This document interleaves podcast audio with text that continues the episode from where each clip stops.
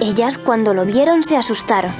Pero Tommy, ¿has visto cómo tienes la ropa? Cuando mamá te vea, no veas cómo se va a poner.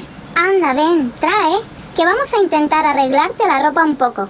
Pero aunque las gatitas tenían buena intención y probaron varias maneras para mejorar el aspecto de Tommy, lo único que consiguieron fue estropearle todavía más la ropa. Al final se le cayó el sombrero al otro lado de la valla y los últimos botones que le quedaban en el traje salieron disparados.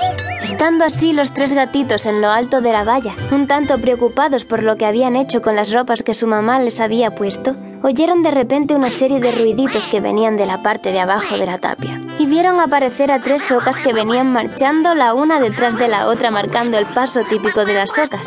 Ya sabéis cómo es. Uno, dos, tres. Uno, dos, tres. De pronto las... Una producción de sonolibro.com